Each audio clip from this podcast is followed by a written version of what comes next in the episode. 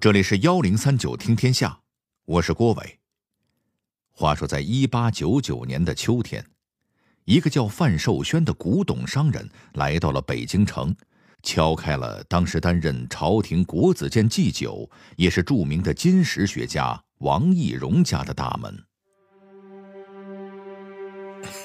嘿嘿嘿，小的给王老爷请安了。不必客套，我要的东西。你都带来了吗？跟您回啊，都带来了。您瞅瞅，在这儿呢。我看看，嗯，你果然没夸口。这些龟甲上的文字痕迹果然不少。哎，我说范掌柜，你手头这些龟甲一共有多少片呢？连龟甲带兽骨都算上，小的手头现在大概有一千五百多片吧。保证每片上面都有字儿。怎么着？您打算都要了？嘿嘿，那是自然。哎，对了，呃，这些东西你是从哪儿收上来的呀？这个，我们这些古董商人都是小本经营，一般不方便向主顾透露东西的来源。哦，这样啊。可是王老爷您不一样啊，啊，您是大主顾。哎，这么着吧，我就破个例，跟您说啊，这些龟甲是我从河南汤阴收来的。上面这个场景，估计各位可能会觉得有些熟悉。没错，这个范掌柜打算卖给王懿荣的，可不是一般的龟甲和兽骨。而是刻有文字的珍贵文物，这上面的文字正是今天咱们都知道的甲骨文。顺便提一句，这个范掌柜啊，其实也没说实话，这些文物并不是他从汤阴收上来的，他们真正的出土地点其实是河南的安阳。那么，发现甲骨文的过程又发生了哪些传奇故事呢？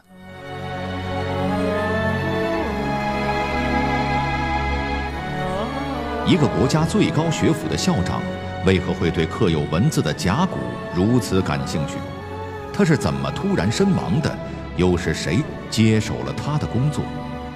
研究几千年前的文字，为什么会和爱国扯上关系？幺零三九听天下，郭伟和您聊聊甲骨文的发现故事。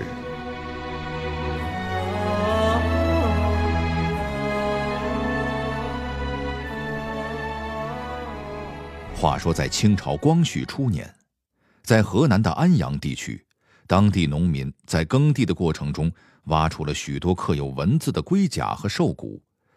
最初，人们相信这东西能入药，就把这些珍贵的龟甲磨成粉末，用来调制刀疮药，或者是口服使用。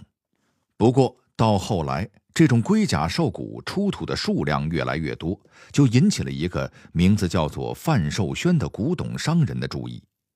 这范掌柜发现，这可不是一般的龟甲呀，这上面刻的图案都是排列有序的，看着跟一行行文字似的。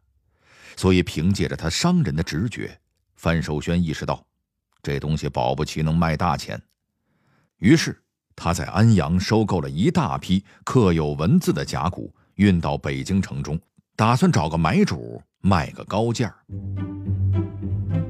很快，范寿轩就找到了自己心仪的买家，就是咱们节目开篇提到的那位王懿荣。说起此人，可是不简单。王懿荣出身于官宦世家，老爹曾经当过兵部主事，妹夫是清末名臣张之洞。至于王懿荣本人，他曾三次出任朝廷的国子监祭酒，也就是相当于今天国家最高教育机构的校长。更重要的是，他还是一位出色的金石学家，精通各种文字碑刻。事情的发展果然如范寿轩所料，王懿荣一看到这些甲骨，立刻就认定上面刻画的是上古时代的文字。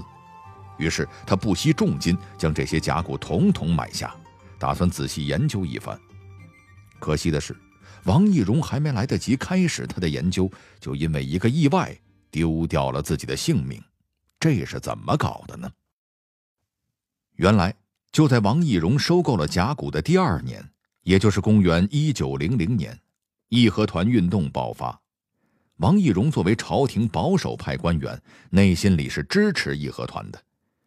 然而后面的事情我们都知道了，义和团运动扩散，最终招来了八国联军侵华。一九零零年秋天，八国联军开始围攻北京城。此时的朝廷里，掌权的慈禧太后带着光绪皇帝是脚底板抹油逃跑了，一路逃到了西安避难。至于王懿荣呢，顶着一个京师团练大臣的头衔，可是却没有任何守城的策略。要说这也真是难为他老人家了，他一读书人哪懂得这些军事方面的业务呢？更何况。那会儿的清军，无论从装备上还是士气上，都不是八国联军的对手，京城自然是受不住的。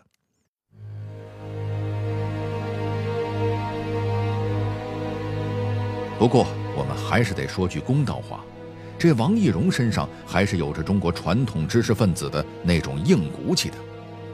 就在京城沦陷的当天，王懿荣在自己家中投井，自杀殉国。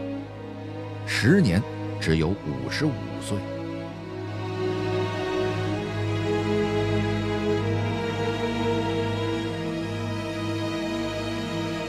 在王懿荣死后，有一个人接替他，完成了对甲骨文的初步研究。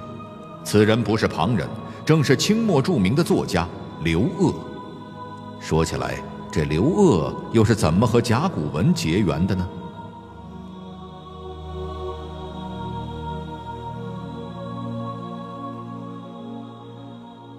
实际上，后人之所以能够了解到王懿荣发现甲骨文的过程，完全是凭借着刘鄂当年留下的文字记录。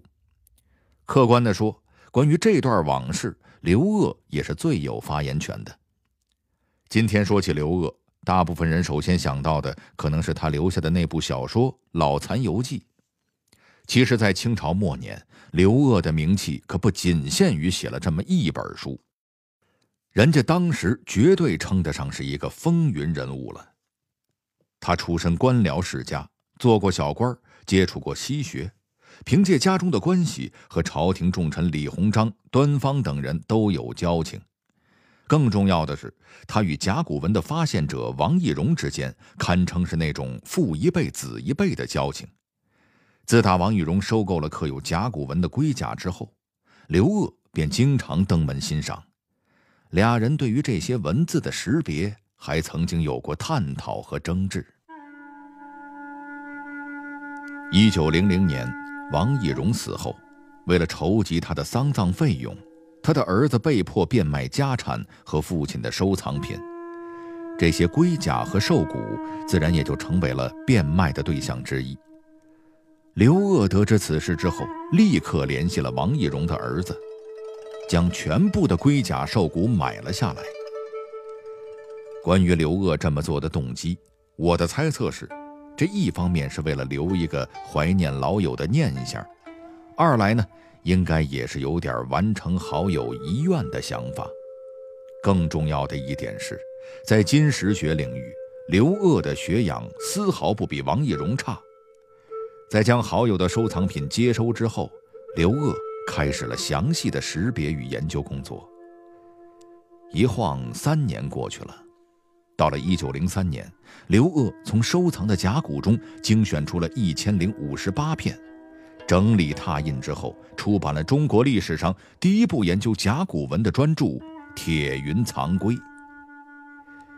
在本书的序言里，刘鹗记录了好友王懿荣从古董商人手中发现和收藏甲骨的过程。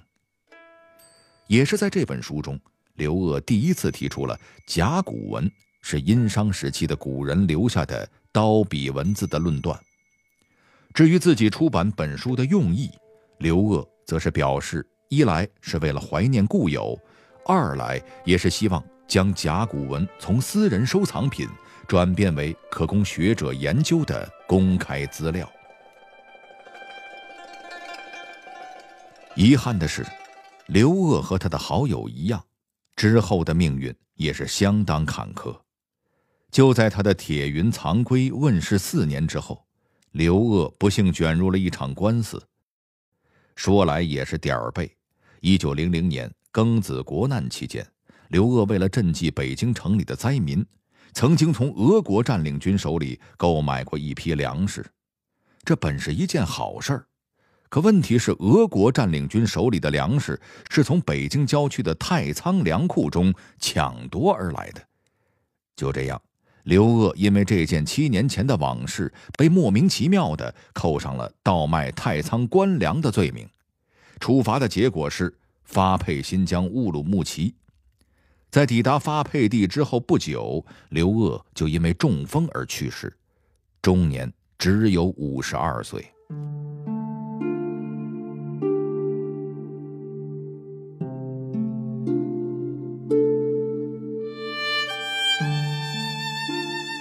在刘鹗之后，又有两个人接过了他的研究重担。并且将甲骨文的研究发扬光大。这两位大学者和刘鹗之间都有着千丝万缕的亲戚关系。他们二位又是谁呢？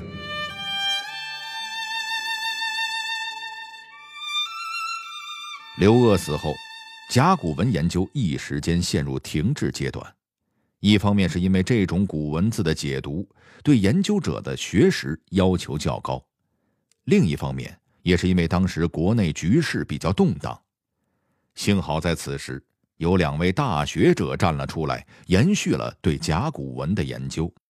这二位，一位是清末的著名学者、古文字学家罗振玉，而另一位的名声则更为显赫，他就是王国维。这二位和刘鹗之间，除了是多年的好友之外，还有着多重亲戚关系。先说罗振玉。他应该算是刘鹗的双重亲家。罗振玉的长女嫁给了刘鹗的四儿子，刘鹗的长孙反过来又娶了罗振玉的孙女儿为妻。至于王国维，则是罗振玉的另一位儿女亲家。在这二位大学者当中，罗振玉的贡献更为突出些。他的一项重要功绩就是搞清楚了甲骨文的出土地点。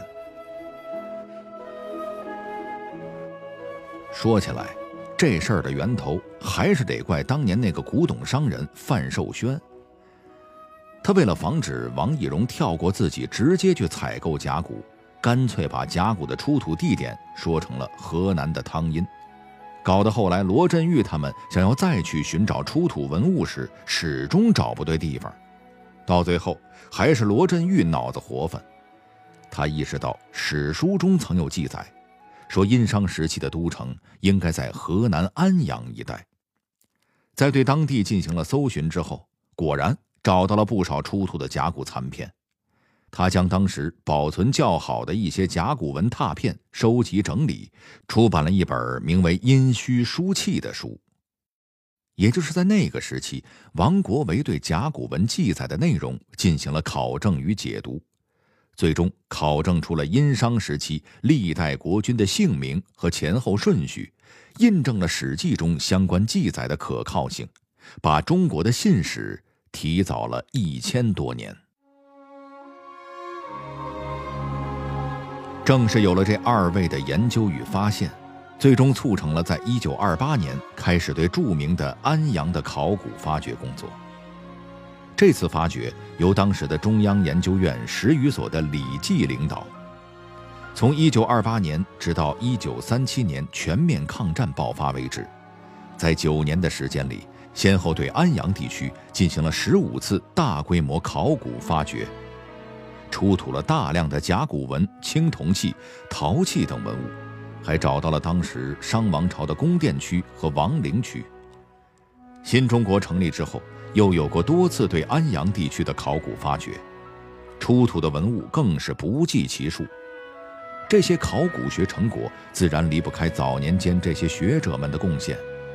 不夸张地说，从王懿荣开始，经过刘鹗、罗振玉、王国维等几位大师接力一般的努力，才最终将甲骨文的解读发展成为一门独立的学问——甲骨学。才能让今天的人们能够了解这些发生在几千年前的历史。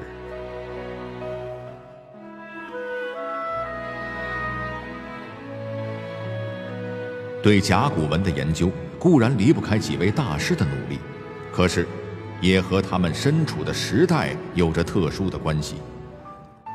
为什么那时候的人们会尝试去研究与解读甲骨文呢？这些文字记录的都是几千年前的往事，对于我们这些现代人而言，又有些什么样的意义呢？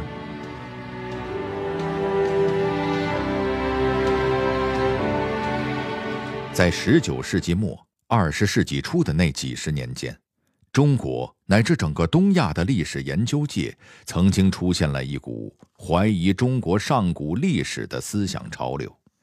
甚至是深受中国传统文化教育的学者，也开始冒出这样的想法。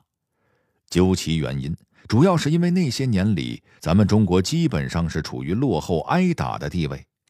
在洋务运动兴起之后，外国的思想不断进入中国。在那时候，日本有位名字叫做百鸟库吉的学者，就曾经直接提出了所谓的“尧舜禹抹杀论”。认为类似这样存在于传说中的人物，包括中国夏朝和商朝的历史，因为没有文字记载能够佐证，所以其实是根本不存在的。当然，在这里我们得说句公道话：这位百鸟库吉不只是怀疑咱们中国历史，就是在他的老家日本，只要不是有确切文字记载的历史人物，他也是一概抱着一笔抹杀的态度。百鸟库吉的思想在当时影响很大，也让很多中国学者失去了对自己历史与文化的自信。从这样的背景来看，当年对甲骨文的研究工作就多了一重特殊的意义。毕竟，在学者们的研究与解读之后，可以确认，殷商时期的历史是确实存在的。记录文字就牢牢地刻在那些乌龟壳或是动物骨头上呢。这些研究成果足以证明，我们中国就是一个文明古国。在世界上很多地方的人们还在茹毛饮血的时候，我们的祖先就已经可以盖房子、种田、占卜鬼神，甚至还能发动国与国之间的战争。我们的祖先注定比其他许多地方的人。要先进许多年。您想想，在当年那个中国处处不如人的年代，能够意识到这样一点，对于鼓励民族的自尊和自信，起到了多大的推动作用啊！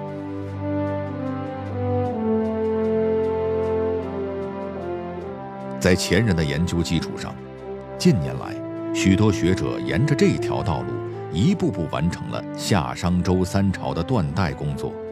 将那些原本只存在于传说中的历史落实到每一个相对精确的年代中。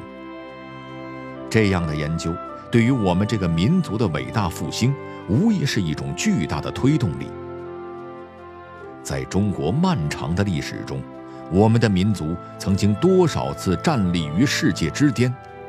既然祖先都能做到这一点，作为后世子孙的我们，又有什么理由？始终落后于世界呢？